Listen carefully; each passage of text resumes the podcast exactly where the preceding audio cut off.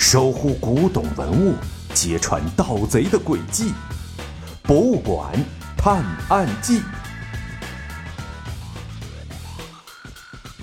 第九十三集：巧设计中计。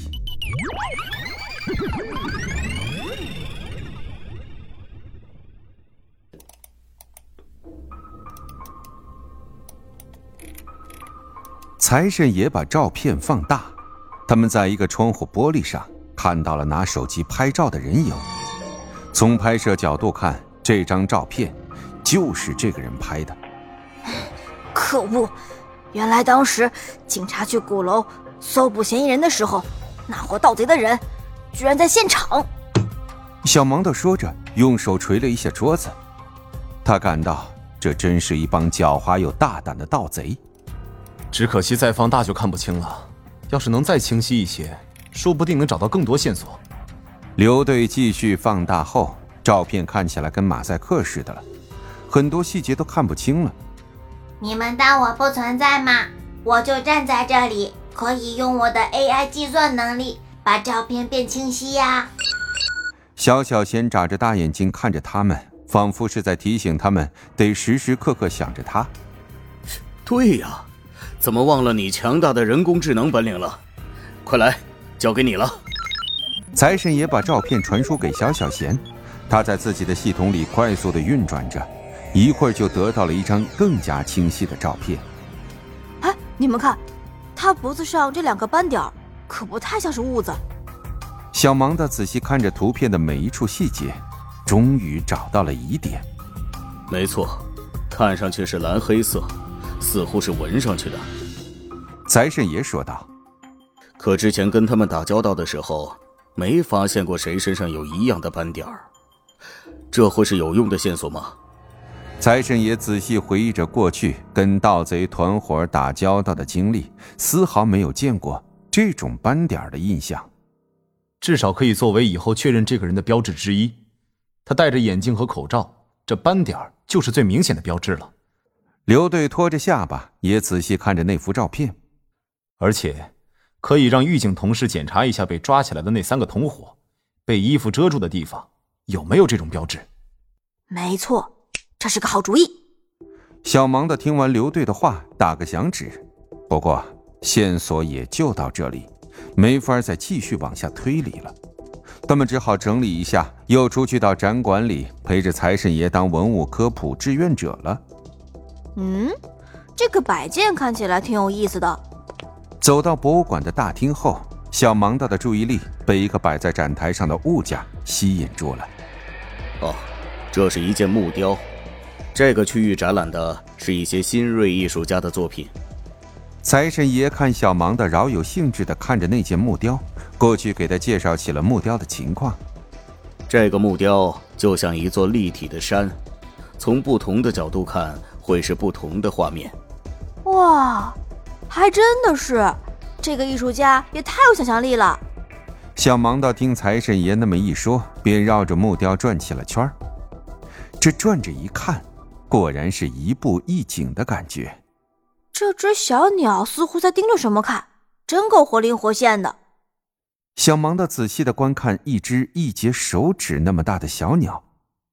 别看这鸟很小，却雕得栩栩如生，连羽毛和眼神都很清晰。你顺着小鸟的目光往上仔细的看，或许会有新发现。财神爷提醒着小盲道。顺着小鸟的目光，小盲的仔仔细细的往上看过去，果然，在一棵树的树枝上有所发现。哦，这是螳螂捕蝉，黄雀在后呀！这画面雕刻的也太精细了，这个艺术家以后一定前途无量。小盲的对着木雕竖起了大大的拇指。螳螂捕蝉，黄雀在后。这个成语我刚学过，意思是螳螂捕捉知了，却不知道黄雀在身后等着啄它，比喻只贪图眼前利益，不知有人正在算计他。小小贤欢乐的绕着大伙转了一圈，好像是在炫耀他又学会了一个成语。嗯，等等，小小贤这么一闹腾，倒是提醒了我，我似乎知道该怎么做了。小盲的若有所思的一手抱在胸前，一手托着下巴，一个计划正在他的脑子里盘桓。小盲道，你看，现在到处都是这把明朝黄花梨交易展览的消息。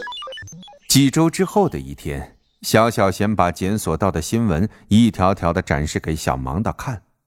你觉得你的这个计谋能得逞吗？放心吧。这把黄花梨交椅不光价值连城，而且极为稀有，一定能把盗贼吸引来的。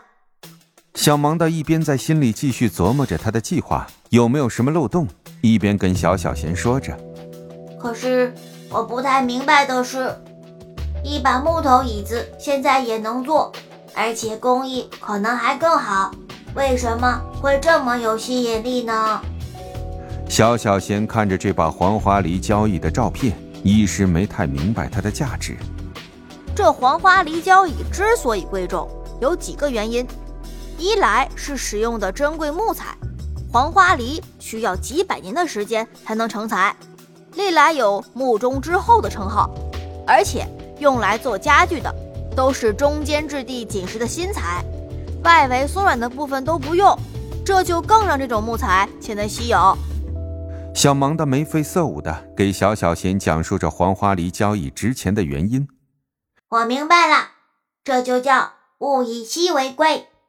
小小贤说：“没错，而且珍惜的不仅是这种木材。黄花梨交椅由于类似马扎的结构，又要承重，所以不容易保存。据估计，全世界也只有几十把黄花梨交椅，而且大多在公立博物馆。”这就更让能在市面流动的黄花梨交椅显得珍贵。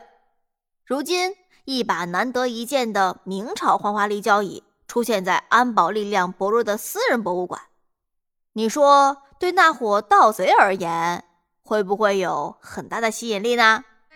小芒的说完，得意的看着小小贤，似乎在等着他来夸自己。可是，你这个计划有一个大漏洞哦。小小贤眼睛滴溜溜转几圈，一下子想到了问题。